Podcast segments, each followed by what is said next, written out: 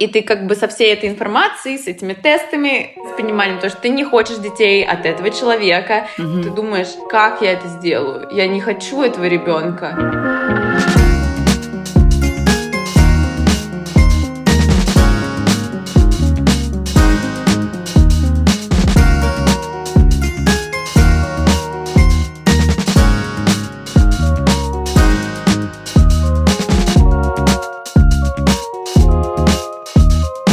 Здравствуйте, друзья.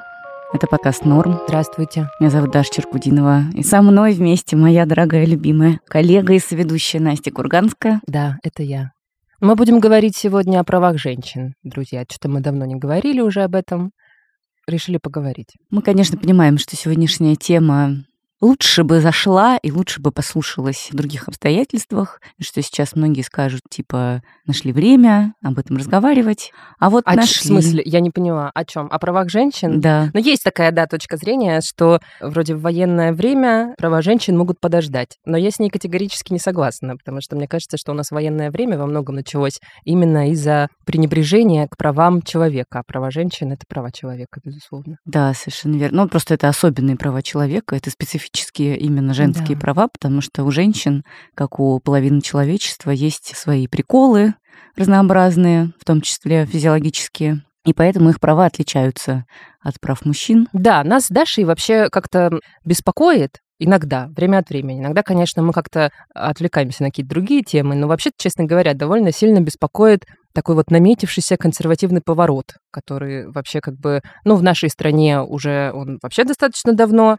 наметился, и а сколько уже? Ну, а мне кажется, в нашей стране как-то и не было какого-то неконсервативного мейнстрима, было только какая-то погрешность, типа, знаешь, в 90-х, и то такая в 90-х, начале да, нулевых, в каком-то очень узком кругу. Это правда, да, но все равно при этом, согласись, нельзя отрицать, что в последние, ну, лет шесть точно, а то и десять, в общем-то, вот эта гайка только закручивается и закручивается и закручивается. И все больше мы слышим вот в официальной такой идеологии каких-то слов о том, как важна консервативная семья, как важна патриархальная какая-то система. Ну, ну да. что у нас такое долгое вступление? Мы хотим про аборты поговорить сегодня, друзья, про то, почему общество никак не может даже в 21 веке, даже в 2022 году договориться на тему абортов. Почему в Америке недавно дали снова штатам всем право запрещать аборты. Да, и в Польше аборты официально запрещены с недавних пор. В России аборты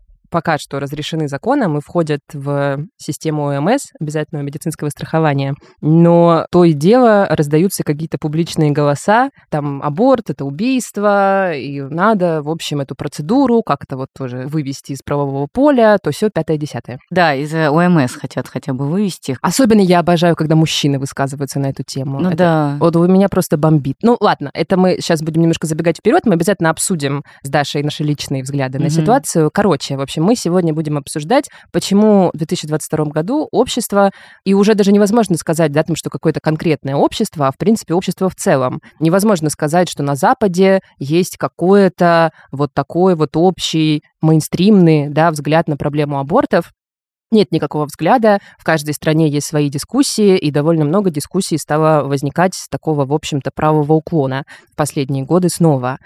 Почему никак мы не договоримся как общество об абортах. Давай сегодня мы поговорим об этом. Всем привет, я Геля.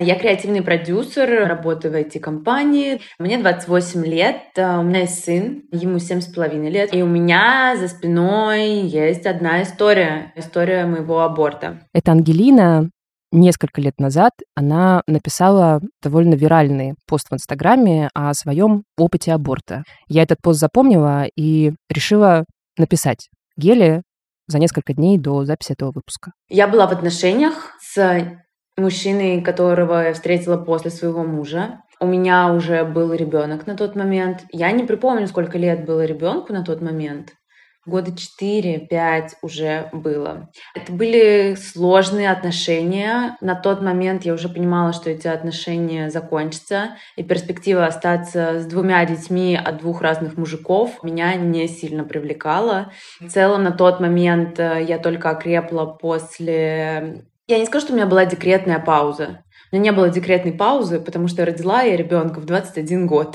И какой-то сказочной волшебной карьеры до рождения ребенка у меня точно не было. И после рождения ребенка я продолжила работу с текстами, до рождения я занималась именно ими, и мне очень захотелось перейти в продюсирование, перешла в компанию, в которой мне очень хотелось работать. И тут я узнаю, а, что я беременна от человека, от которого я не хочу иметь детей. Я очень счастлива, что я не религиозная, что я довольно много времени провела в кабинете психотерапевта на момент случившегося. Угу. Я очень рада, что у меня были деньги. Я очень рада той среде, в которой я находилась довольно долгое время, людей, которые уважают чужие решения, не лезут с ненужными советами, людей также нерелигиозных и людей, которые понимают, что твое тело, твое дело, каждый мироточит как хочет, и любые другие фразы на эту тему.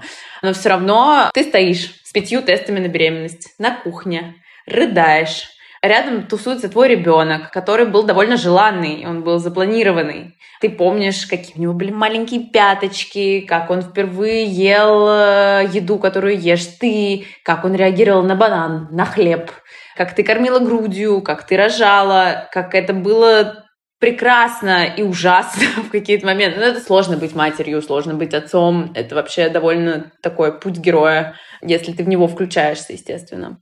И ты как бы со всей этой информацией, с этими тестами, с пониманием того, что ты не хочешь детей от этого человека, угу. ты думаешь, как я это сделаю? Я не хочу этого ребенка. Было много странного на тот момент. Я сделала аборт около трех. Мне кажется, это был год 2018 или 2019, до ковида. Я была чуть менее осознанная, чуть меньше понимала, что вообще со мной происходит в жизни, чего я хочу в жизни. Была под большим влиянием тех отношений, в которых я была. И я думала сразу за нескольких каких-то людей, и это было очень сложно.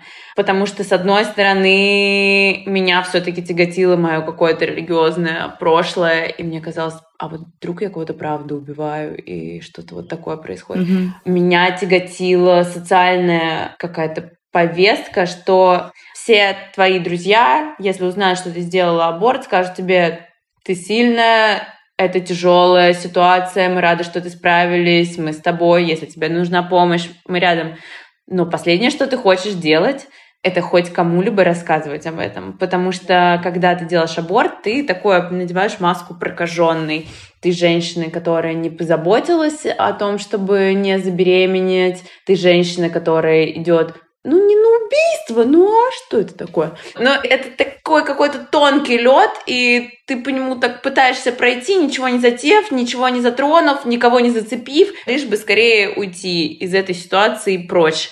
Я попала к врачу, который мне говорил что-то из серии того, что да как вы можете там делать аборт после того, как у вас там ребенок появился. Вы же здоровая женщина, мужик у вас вроде нормальный, ну что вы не родите? Я думаю, заткнись, ну типа кто ты вообще такая? Она содрала с меня довольно дофига бабок. А, то есть это еще и был и платный врач. Это была платная история. Я пошла в частную клинику, потому что, естественно, я не понимала на тот момент ничего, а написать в Инстаграме «Йоу, подписчики, а где сделать аборт комфортнее?» я не могла. Я узнала от э, своего гинеколога, которая тоже с осуждением сказала, я такие процедуры не провожу, но вот если встречаются крайние случаи, можете обратиться вот к этому врачу. Это врач мне тоже что-то такое выдала. Ну, такая вот какой какой-то бутерброд из э, разных факторов и ощущений был. На фоне всего этого я еще ощущала адскую ненависть к плоду внутри меня. Я не знаю до сих пор, что это. У меня прям было ощущение, что это нечто чужеродное, я это ненавижу. У меня есть любимый ребенок, я хочу отдавать ему всю свою любовь, а этот э, проклятый плод заберет у меня все мои силы, все мои возможности для того, чтобы вырастить моего нынешнего ребенка. Это стыдно чувствовать. Ты с этим чувством находишься наедине, ты особо не можешь никому это сказать. Благо, со временем я об этом поговорила с какими-то подругами, у которых был схожий опыт. Почему я говорю об этом сейчас вслух? Потому что, когда это сказано вслух, оно перестает быть таким страшным, таким пугающим. Я на Wonderzine нашла перевод какой-то заморской статьи о том, что женщины в странах, где аборт как-то социально воспринимается как некая норма, как некая возможность выбирать свое будущее, женщины реже сталкиваются с депрессией после этой процедуры. И я тоже такая думала, нет, что я это вообще современная и вообще молодая, сейчас я вообще ничего не почувствую. Со временем я поняла, что я вообще не пережила те чувства, которые вызвало во мне это событие. Случилось еще так в моем бутерброде, что одна моя подруга забеременела в тот же момент. И у нее была сложная ситуация, связанная с этой беременностью. Она рожала одна, она растит из-за ребенка одна, но она решила дать жизнь этому ребенку. Угу. И она забеременела ровно то же время, что и я, только я сделала аборт, а она нет, и я видела, как растет ее ребенок, и я попала на какое-то YouTube шоу с матерями, и мы говорили о материнстве, и зашла тема об абортах, и меня просто перед камерой вот так разорвало, случился прорыв слезных каналов. Я просто поняла, что это вообще было закрыто в какой-то темный ящик, что я это чувствовала, и вот этот ребенок, который живет, который растет, который обнимает маму, у которого такие же маленькие пятки, у меня мог бы быть такой же, и я могла его тоже любить. И после того, как ты решаешься на это уже с материнским опытом, я думаю, что это абсолютно другая палитра эмоций. И я ее оплакивала какое-то время, и это было страшно, сложно. Мне было очень одиноко в этом событии. Сейчас я могу сказать, что я рада, что я приняла это решение.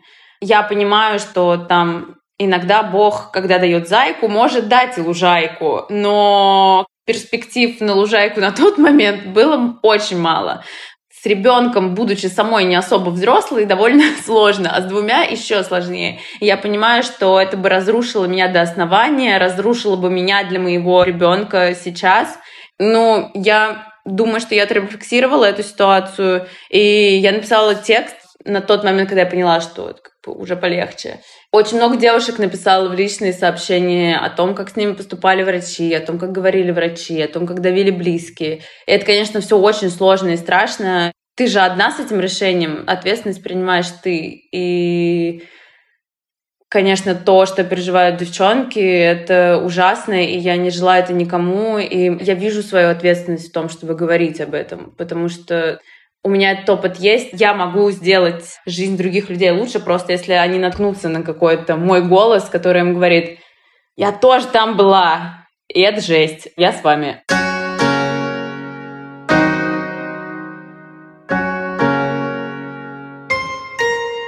Мне хотелось очень поговорить с Гелией, потому что мне кажется, что этот эпизод, в принципе, невозможен без э, обсуждения личного опыта. Ну, я уже несколько лет живу с некоторым медицинским диагнозом, который меня оберегает от вот этой ситуации, когда вот э, ты каждый месяц думаешь, боже, оно или не оно. Угу. Поэтому я уже как будто бы даже позабыла, что это такое. Но вот так, если вспоминать э, юность, и какие-то вот эти переживания, совершенно незнакомые мужчинам, как мне кажется. Конечно, да, это все остро переживается. И, конечно, женщина должна иметь право решить, что делать.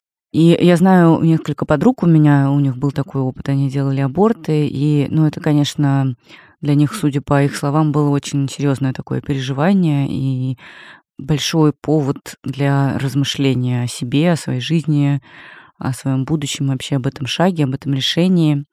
Конечно, хочется сказать, что не нужно доводить до этого, допускать таких вещей. Доводить до чего? Ну вот до такой ситуации, когда там должна принимать такое решение. Конечно, там есть какие-то механизмы превентивные, о которых, конечно, должны заботиться оба человека, которые состоят в какой-то связи, а не только женщина. Но такие разные бывают ситуации, и так по-разному жизнь может пойти у каждого человека, вообще у любого, даже у самого праведного, у самой правильного образа жизни ведущего, что, конечно, хочется, чтобы такая опция была, и чтобы за нее никто не осуждал тебя как человека, потому что, мне кажется, самоосуждение здесь уже больше, чем достаточно, к сожалению, в нашей культуре. Я хочу две вещи сказать. Во-первых, мне кажется, что, к сожалению, даже информация о превентивных, как ты это назвала, методах контрацепции а также сам по себе секс-просвет, к сожалению, не предохраняет тебя от такого опыта. У меня не так давно была так называемая биохимическая беременность. Я не знала раньше, что это такое. Но, в общем, это когда тебя оплодотворяет сперматозоид, а потом эта беременность не развивается и просто прекращается сама. У тебя происходит менструация, и все.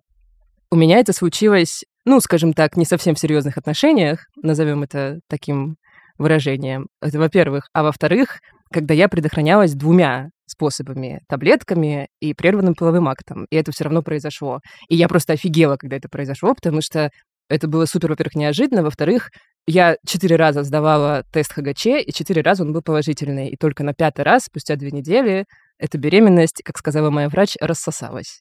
Это был довольно дикий опыт. Он был просто ну, довольно эмоционально, потому что я, правда, все эти две недели думала о том, что я там уже как бы гуглила конкретную клинику, выбрала ее, посчитала, сколько это будет стоить. И я была уверена, что мне нужно будет пойти сделать аборт, типа там на следующей неделе. У меня не было даже такой мысли, что эту беременность можно оставить, если она действительно разовьется, потому что я сейчас не в том жизненном моменте, но вот в тот период я поняла, что это может случиться вообще с любой женщиной. И знаешь, вот нет совершенно правил, которые можно выполнять, и тогда с тобой это никогда не случится. Это может случиться. И абсолютно никто не способен диктовать женщине, что ей в такой ситуации делать. Конечно, в целом, как бы тут любой выбор, да, как бы сохранять беременность, значит, очень-очень сильно одномоментно изменить свою жизнь. При этом изменяет свою жизнь в первую очередь именно женщина. Мужчина, даже если он поддерживает женщину, он, в общем-то, ну, скорее выступает как бы как группа поддержки. А у женщины моментально, одномоментно меняется гормональная система, тело, все вокруг, вся жизнь, карьера сразу идет под откос, и вот это вот все. И вообще все планы сразу рушатся. Ну, короче. Конечно, так бывает не всегда, но довольно часто. Ой, у меня еще, знаешь, это как бы, конечно, тоже было потрясающе. У меня был этот кавалер, да, с которым это произошло. И я ему рассказала, что вот такая ситуация, возможно, я беременна, просто полная жесть, но возможно. И он повел себя нормально, то есть он меня поддержал, он со мной там съездил на УЗИ, и для меня это тогда было просто каким-то, знаешь, ну типа я вообще от него этого не ожидала. Я вообще не хотела ему говорить о том, что у меня возможна беременность. Потому что я была уверена, что он поведет себя как какой-нибудь козел. А он повел себя нормально, типа поддержал меня. И я тогда просто такая, воу, ничего себе, вот это, а может быть, это он, может быть, это тот самый мужчина. Вот такое на меня большое вообще впечатление произвел тогда этот поступок. Хотя потом, когда прошло уже там какое-то время, пару месяцев, я подумала, блин, ну вообще-то это просто поступок нормального человека. Наша планка настолько низка, что поддержку и отсутствие какого-то котлянство мы, я имею в виду женщины, воспринимаем как что-то типа необыкновенное. Да уж. Но, в общем, после этого опыта я хочу сказать, что, во-первых, это может случиться с каждой, во-вторых, я стала очень чувствительна теперь к любым вообще публичным каким-то высказываниям на тему проблемы абортов, потому что я считаю, что, во-первых, мужчины не имеют права совершенно высказываться на эту да, тему. Абсолютно, конечно. Потому что они просто не знают, Они просто не такое. имеют, да, вообще никакого представления. Даже самые эмпатичные мужчины просто вообще не могут себе представить, мне кажется, что даже женщины, которые вот не пережили таких разных чувств, они тоже ничего не понимают. Как, э, например, мы с Настей никогда не говорим про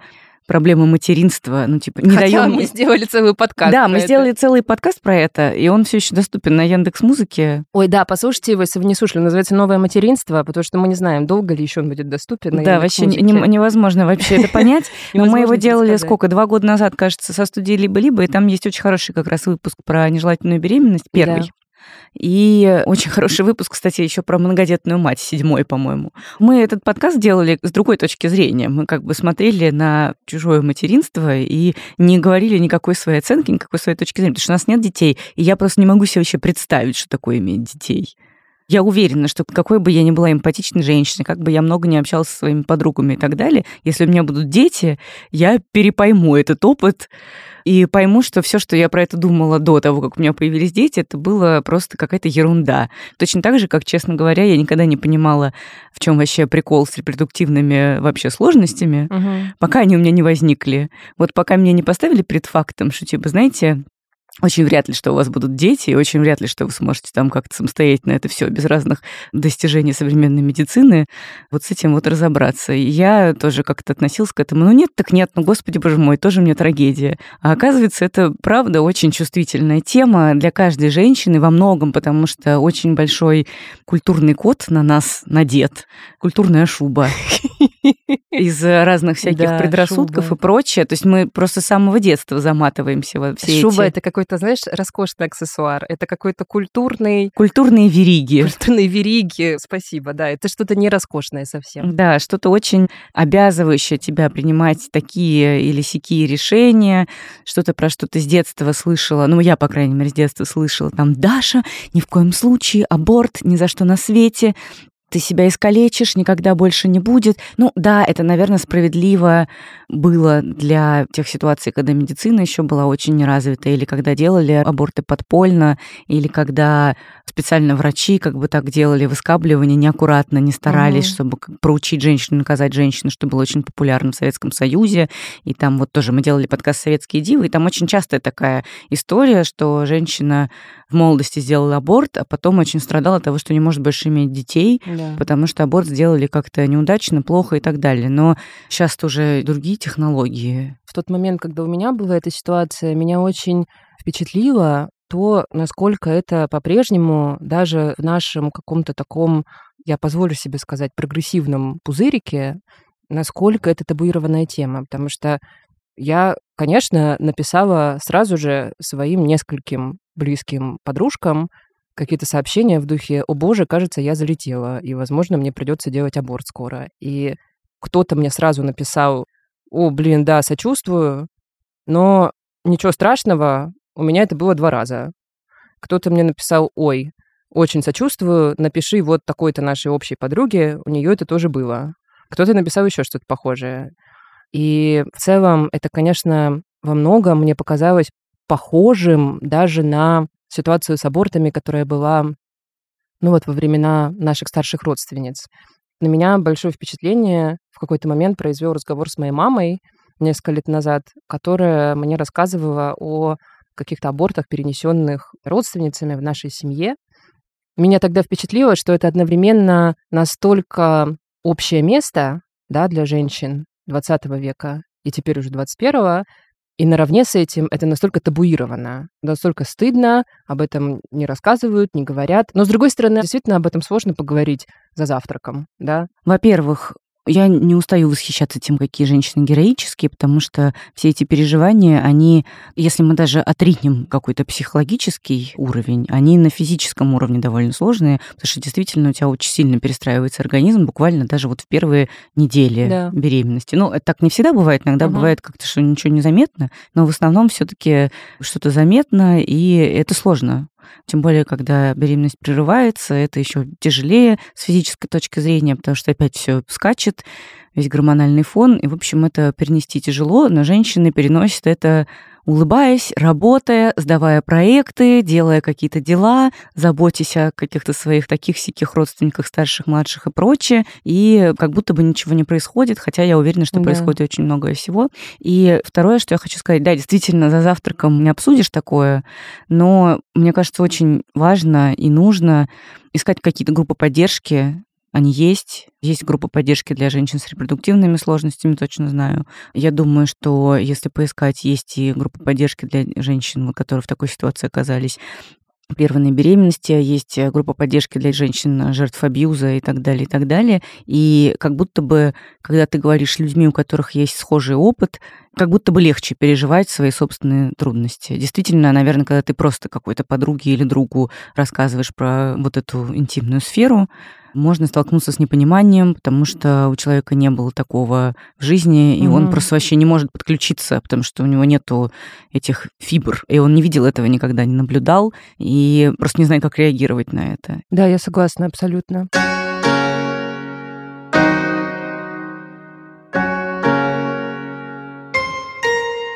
Скажи, пожалуйста, ты поделилась с кем-то вот в тот момент, когда ты сделала эти пять тестов на беременность, был ли кто-то близкий, э, кому ты рассказала сразу же, или ты все переживала внутри себя, и рассказала ли ты это своему мужчине, который был с тобой на тот момент? Да, я рассказала это мужчине, каким-то близким подругам, с которыми мне важно было поговорить. Это снова история Ангелины. Это тоже какая-то сложная часть, но уже даже не разговора об абортах, о наших отношениях.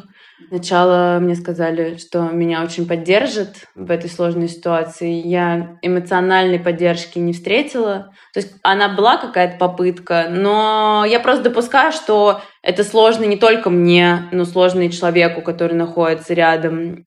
Поэтому я не берусь судить, сволочь ли он, что я чувствовала такое одиночество. Может быть, это была та максимальная поддержка, которую он на тот момент мог дать.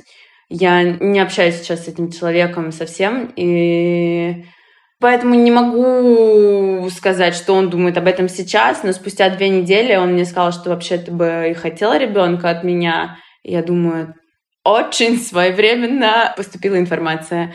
Но я думаю, что из-за того, что эта проблема, ну это не проблема, что это вообще тема, она находится в какой-то зоне молчания, чувакам тоже сложно понять, а как поступить. Ну, вроде ты понимаешь, что ну, какой-то ты более-менее осознанный мужчина, находишься в нормальном куске общества, которое уважает женщин, старается, по крайней мере, на сто процентов. Я пока этого не видела. И ты не понимаешь, наверное, как тебе правильно реагировать. Вроде это ее дело, а вроде как бы и ты там тоже участвовал.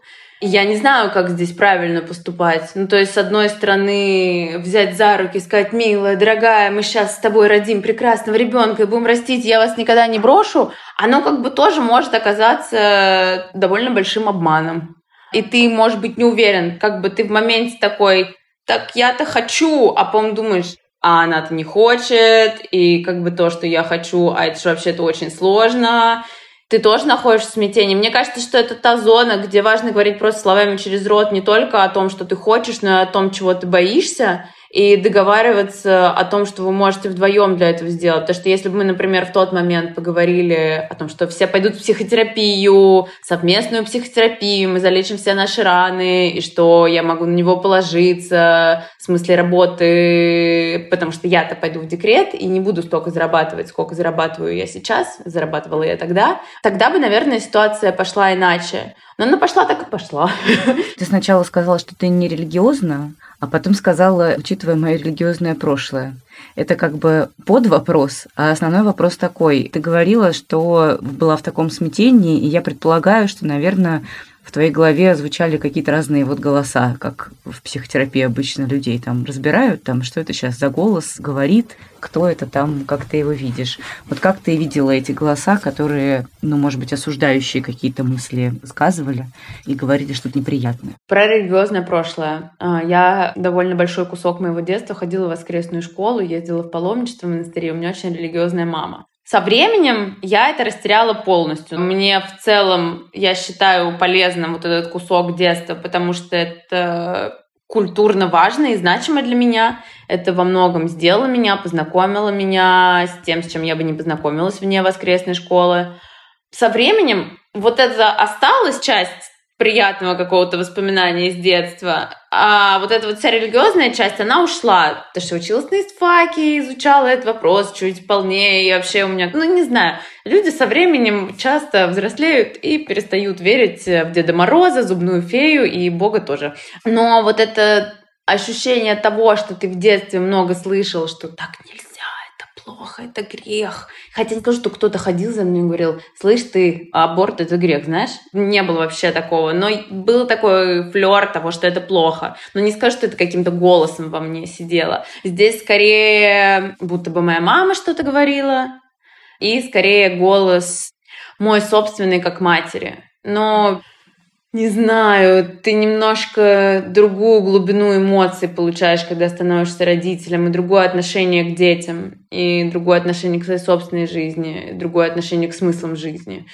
Ну и было ощущение, наверное, вот про религиозность, что я такая грязная, такая плохая, такая падшая. Ну вот какие-то такие штуки, не совсем они про, типа, ты такой думаешь, о, я сейчас пойду делать грех. Это немножко вот это вот другое. Оно и связано и с твоими родителями, и с социальным восприятием тех или иных вещей. И вот оно в какой-то все комок смешано, которого есть рот, и он говорит «шлюха». И, честно, ковыряться в том, из чего он состоит, не сильно хотелось. Просто понимаешь, что как бы это что-то извне, и не надо это слушать. Ты рассказала маме, какой была ее реакция? Посыл был такой, что ничего хорошего в этом нет, похвастаться нечем. Но я тебя понимаю как женщина. Скажи, пожалуйста, когда ты написала этот пост. Ты немножко об этом сказала, что тебе писало много девчонок и рассказывала про врачей и про то, какую вообще реакцию они от них получали.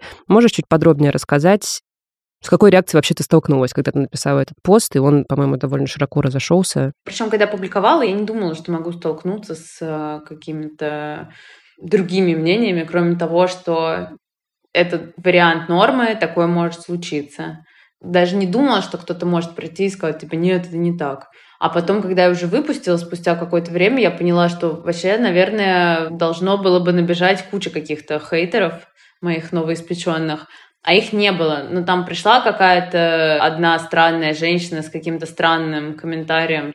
Ну, я его проигнорировала просто. Больше было каких-то слов благодарности, больше было каких-то человечных коммуникаций с разными людьми, даже которых ты не ожидал увидеть в переписке, которые тебе пишут, слушай, у меня было то же самое, я рада, что ты написала, я чувствовала себя в этом очень одиноко. Потому что даже очень уверенные в себе классные женщины с бизнесом, с семьей, которые решаются на это, они все равно переживают это, это невозможно не переживать.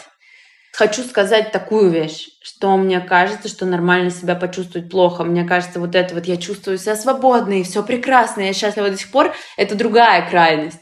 Все-таки это серьезное вмешательство в организм. И все-таки каждая из нас ну, обязаны как-то следить. К сожалению, чуваки за этим особо не следят. Например, mm-hmm. я не знаю, сколько это правда, но поговаривают, что это так, что мужские контрацептивы не выводят на рынок из-за того, что они вызывают побочные эффекты головокружения, кровотечения, боли в животе и все да, те да. побочные эффекты, которые, черт возьми, есть в наших контрацептивах. Но, как мне кажется, что это все равно вот это какая-то легкость но не должно это быть акутно какой-то легкостью. Типа, сегодня я ходила на бранч с подругами, а потом я сделала аборт. Мне кажется, что это серьезная, сложная история, и что как-то надо все-таки головой много думать о том, что и как ты делаешь, предохраняться, заботиться о своем здоровье, пить таблетки или не пить таблетки, выбирать этот момент, выбирать партнеров. Встречаются разные ситуации, забеременеть можно супер случайно, предохраняясь, да, но вот этот вот момент типа легкости мне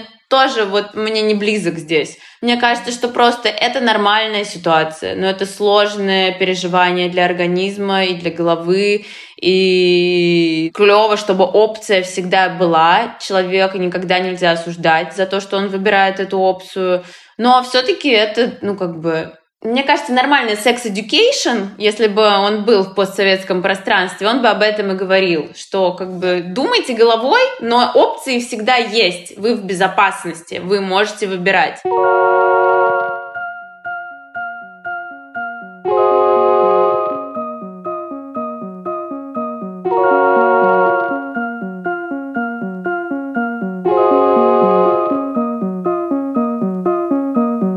Дорогие друзья, как вы может быть, заметили, а может быть, и не заметили, в этом выпуске подкаста «Норм» снова нет рекламы, потому что очень много рекламодателей наших отвалилось по политическим соображениям или по материальным соображениям. Ну, короче, если вы хотите нас поддержать, мы очень это приветствуем, потому что у нас сейчас мало денег, поэтому заходите на Boosty, или на Patreon. Если вы сейчас в России, то, наверное, вам больше подойдет Boosty. Если вы не в России, то вам больше подойдет Patreon.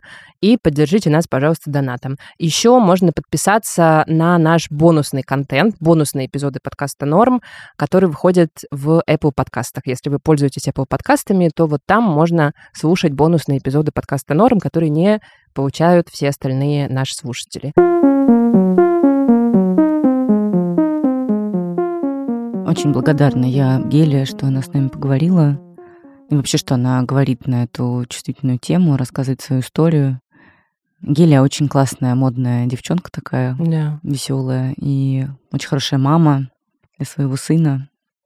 Я думаю, что это большая смелость вот так вот рассказывать про свои сложности. Но мы с Дашей вообще хотели в этом выпуске попробовать понять, казалось бы, это такая очевидная вещь, женщина должна иметь право сама решать, как ей распоряжаться своим телом. И если с ней случилась беременность, если она не хочет иметь детей, а хочет предохраняться, например, она должна иметь право все это сама решать и сама этим всем распоряжаться на все на это у нас должно быть право. Но при этом почему-то мы продолжаем видеть какие-то дискуссии об этом, почему-то по-прежнему мы видим, что есть какие-то публичные эксперты, да, которые как-то тоже высказываются против абортов. Все это для нас с крайне странно, но тем не менее эта дискуссия продолжается. Мы поэтому позвонили гендерной исследовательнице Саше Талавер и поговорили с ней вообще про историю запрета абортов и дискуссии вокруг абортов особенно в Советском Союзе и в России, но и не только, и вообще в мире. Да. Послушаем Сашу.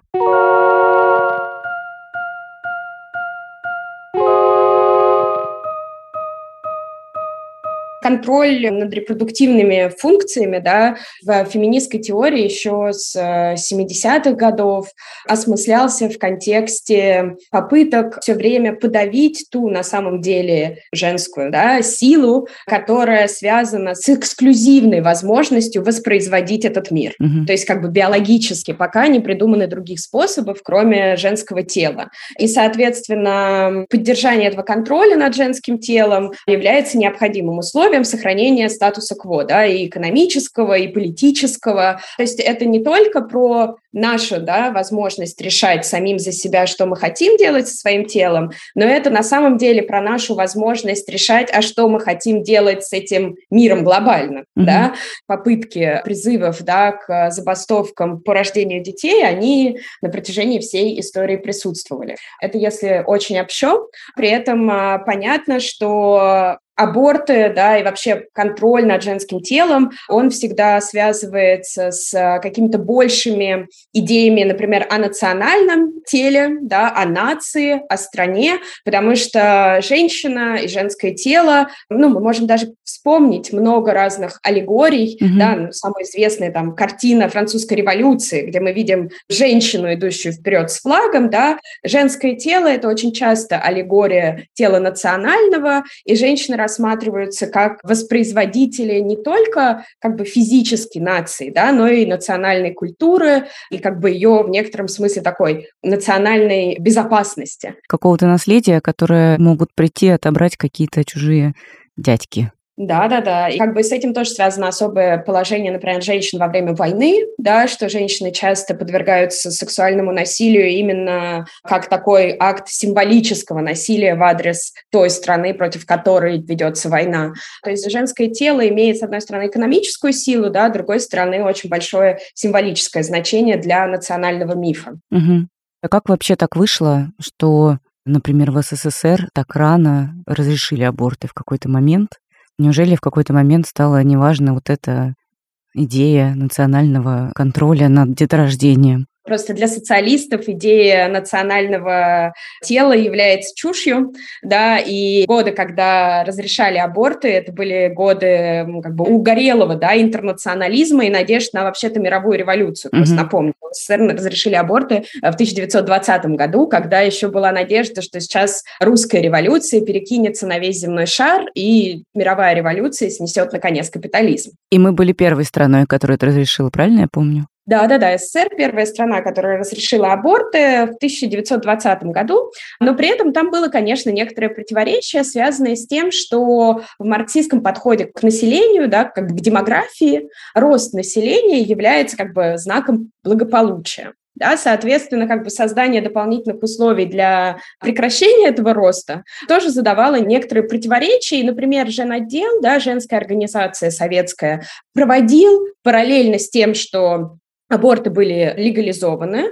Я уверена, что там Калантай сыграла в этом свою немалую роль, как и в учреждении женотдела. При этом сам женотдел проводил антиабортную агитацию, угу. да, потому что знаком благополучия советского государства был бы рост рождаемости советских людей. Угу. Во-первых, сам по себе закон о разрешении аборта в 2020 года назывался «Об охране здоровья женщин». Угу. Далее в преамбуле к закону да, говорится о том, что это очень вредно для женщины, вот эти незаконные аборты, и рабоче-крестьянское правительство учитывает все зло этого явления для коллектива, но путем укрепления социалистического строя, агитации против абортов среди масс трудящихся женского населения, оно борется с этим злом и, широко осуществляя принципы охраны материнства и младенчества, предвидит постепенное исчезновение этого явления. Но пока моральные пережитки прошлого и тяжелые экономические условия настоящего еще вынуждают часть женщин решаться на эту операцию, Народный комиссариат здравоохранения, Народный комиссариат юстиции охраняя здоровье женщины, интересы расы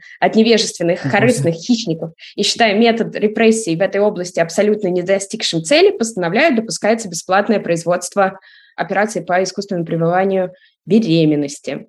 Да, интересы расы от невежественных корыстных да. хищников, это, конечно...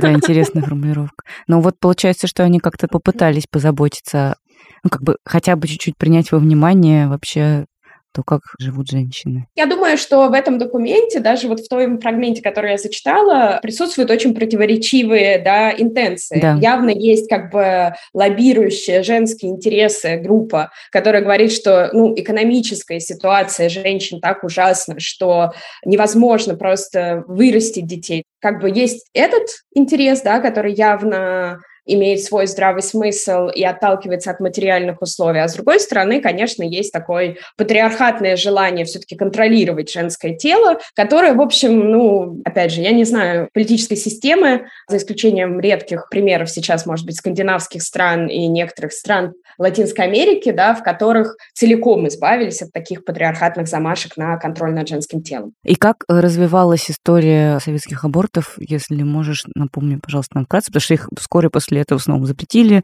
потом опять разрешили благодаря министрке здравоохранения. Да, в 2024 году уже были наложены ограничения на бесплатные аборты. Mm-hmm. И они уже стали совершаться только если была угроза жизни или здоровью женщин. В 26-м это отменили, но полностью запретили некоторые виды абортов. Да? Например, первая беременность не могла прерываться искусственно, и аборты делались не чаще, чем раз в полгода. И в 30-м году их сделали платными. То есть мы видим такое да, постепенное как бы сокращение этих прав.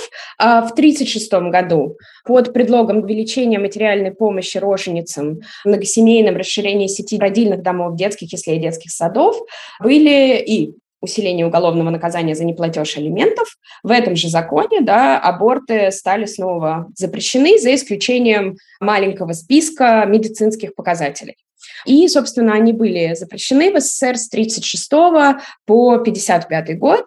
Этот закон 1936 года вписывается в ряд других сталинистских идеологем да, и mm-hmm. каких-то идеологических высказываний о том, что жизнь стала лучше, стала веселее, все стало отлично. Mm-hmm. Вот, и, соответственно, от всех пережитков, да, от всех знаков прошлого надо избавляться, потому что как бы в этой логике существование аборта в СССР свидетельствовало бы о том, что некоторые противоречия противоречия капиталистического общества в СССР остались. Да, это было совершенно недопустимо. Ну и когда ты последовательно решаешь людей прав, наверное, странно оставлять права женщинам на репродукцию, да. Логично, да. Ну и Сталин вообще был знатный сексист. В общем, про это есть хорошая книжка Магали Лалой, как раз про личные отношения кремлевского сталинского круга, которая это тоже отлично подсвечивает. Ну, в общем, да, что это такая часть, да, этого сталинского поворота. Ну и кроме того, конечно, связано было с необходимостью увеличения рождаемости, да, некоторого стимулирования рождаемости после Первой мировой войны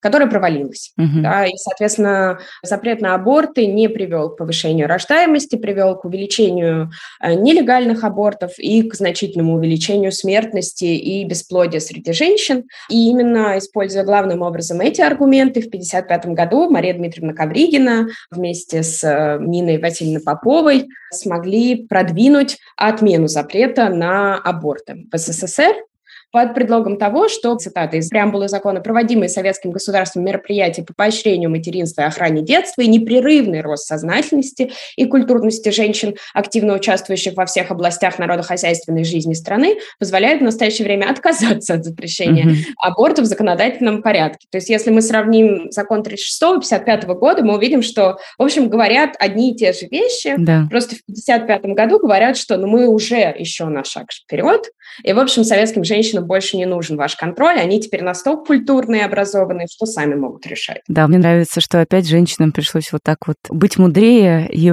повертеть этой головой, будучи шеей. А Ковригина министрка была, а Попова? Нина Васильевна Попова, она была на тот момент главой Комитета советских женщин угу. и секретарем Всесоюзного Центрального совета профсоюзов, которая была не профсоюзная организация, а скорее Министерством соцобеспечения в СССР. А что было дальше после 55-го? После 55-го аборты разрешили и продолжили антиабортную кампанию, с одной стороны. А с другой стороны, вот, э, например, в документе Нины Поповой был э, пункт о контрацепции и о развитии контрацептивов.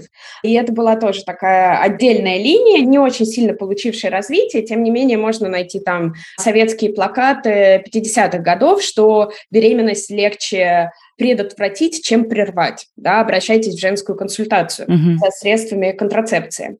Привело это, конечно, к существенному снижению уровня нелегальных абортов, хотя они продолжили совершаться, тоже важно, потому что не все знали, это зависело и от уровня знаний, образования женщин, от срока, на котором они понимают, что они беременны, от э, места жительства женщин. Кроме того, аборты все еще сопровождались таким некоторым общественным порицанием, угу угу. и осуждением, хотя они были главной контрацептивной практикой в СССР. Да, вот это удивительное вообще противоречие, как мне кажется, и такая удивительная двойственность во взгляде нашим на аборты, даже, мне кажется, нашего поколения, ну, по крайней мере, моем точно. То есть я всегда воспринимала аборт как какую-то суперкрайнюю меру и что-то невероятно травмирующее, какой-то супер страшный опыт, который, не дай бог, никому пережить. При этом я прекрасно знала, что поколение наших мам и бабушек делало по несколько абортов за свою жизнь, и некоторые делали там десяток абортов за свою жизнь, и это действительно был единственный способ как-то вот э, сохранить семью небольшой, чтобы не надорваться и на работе, и в домашнем хозяйстве и так далее. А я хотела как раз сказать, что я слушала и думала о том, что, наверное, отчасти вот эта волнообразная дискуссия, да, в 20 веке советская об абортах, волнообразное отношение к ним Плюс, конечно же, наверное, религия, и вот тоже такое волнообразное отношение к религии тоже привели вот к этой, да, такой точке зрения, и вот такое отношение к аборту как к чему-то, что, с одной стороны, было в жизни почти у любой женщины, а с другой стороны, не дай бог, грех и так далее, оно такое очень, мне кажется, характерное именно для российской дискуссии об абортах. Хотя, может быть, я ошибаюсь. Интересно, может быть, действительно вот эта волнообразность отчасти этому причина потому что так менялось часто отношение к абортам? Мне кажется, что религия в случае СССР играла намного меньшую роль, чем, например, в Польше, угу. где даже на протяжении социалистического времени католическая церковь оставалась очень сильным агентом. Ну и не зря сейчас в Польше мы видим такое ограничение репродуктивных прав. Или в США, например. Можно сказать, да, при в том числе поддержке которого, например, в СССР развивались разного рода протестантские движения, подпольные, да, религиозные еще в советские годы, которые тоже, да, оказывали влияние, конечно, на разговор об абортах. Вот, при этом, ну, как бы влияние религии, например, в СССР, ну, такое, да. Угу. Наверное, на каком-то культурном уровне это оставалось, безусловно, особенно угу. в первые годы. Что касается, вот, э, наверное, позднесоветского периода, здесь немного сложнее, хотя, безусловно, да, многие оставались религиозными, Другое дело, что влияние церкви было несопоставимо, например, с Польшей или капиталистическими странами, где религия была действительно разрешена. Да? Мне кажется, в СССР еще с абортами и стыдом вокруг этого это связано с представлением о некотором как бы распутстве женщин да, наверное, тоже. Да. То есть это mm-hmm. не столько даже про убийство души какой-то зародившейся у тебя в виде эмбриона, а сколько знак того, что ты ну, живешь распутно. Да? Это такое а, как бы очень очевидное свидетельство того, что у тебя был секс. И, возможно, он тебе даже нравился. Очевидно. Фу. Непонятно, он был плохой или хороший, но у тебя он точно был. Да? И если ты как бы это делаешь слишком часто или не состояв в браке, то, конечно, вот это некоторый консервативный взгляд на женщин, он, опять же, нигде себя, к сожалению, не жил, в том числе в советском обществе. Угу. Возможно ли как-то обществу договориться на тему абортов, или это утопический сценарий? Потому что, ну, меня больше всего впечатляет и вот в этом так называемом консервативном повороте во многих странах и вообще в дискуссии об абортах, что для меня, человека простого, мне кажется, что иногда эта дискуссия приобретает какие-то фантастические повороты. Ну, то есть я не понимаю, как можно в 22 году всерьез запрещать аборты или там, как в Америке, давать э, штатам права их запрещать. Ну, то есть для меня это, мне не укладывается в голове, да? Договоримся ли как-то мы друг с другом? Или все таки пока патриархат будет существовать, будет существовать и дискуссия об абортах. Как я сказала, пока патриархат и капитализм будут существовать, будет существовать дискуссия об абортах, и, к сожалению, победить патриархат без изменения экономической системы будет невозможным, потому mm-hmm. что она вся построена на женском бесплатном труде, репродуктивном труде, да, на том, что мы бесплатно рожаем людей, нам никто не платит большие деньги за это, ну, если не считать суррогатного материнства, но это совсем другая история, да, никто не оплачивает оплачивает затем а, кормление, никто не платит женщинам за их молоко, да, угу. а, хотя по-хорошему вообще должны были. Ну, вообще-то, кстати, да. Ну, типа, come on, сколько стоят детские смеси, и почему-то как бы молоко из груди женщины считается общественным достоянием, которое бесплатно вливается в рты младенцев. Для меня это непонятно. И это еще, кроме того, большой труд, да. Угу. А, ну, то есть, если мы посмотрим на материнство немного так отстраненно, да, немного со стороны, как бы взглядом, условно говоря, лошади по-толстовски, то можно увидеть очень много странных вещей, которые там в нем происходят, которые поразительно тяжелые, которые вообще-то стоят невероятно дорогих денег, невероятной требуют квалификации, выносливости, mm-hmm. круглосуточной работы, и они остаются совершенно бесплатными. И вот поэтому контроль над репродуктивными правами женщин так важен, потому что он создает бесплатный фундамент, который позволяет воспроизводить в том числе экономическую систему. И типа победить патриархат без победы над, э, в том числе, пересмотром да, некоторых базовых принципов этой системы, наверное, будет невозможным. И мы никогда, конечно, не сможем договориться осознание вот этой как бы вот этого потенциала да, в женском репродуктивном труде, бунт на этом очень таком базовом уровне может принести ту самую революцию, которую, я думаю, многие ожидают. Поэтому, да, мне кажется, что всегда да, будут ребята, которые будут пытаться это контролировать, ограничивать и насаждать всякие патриархатные глупости.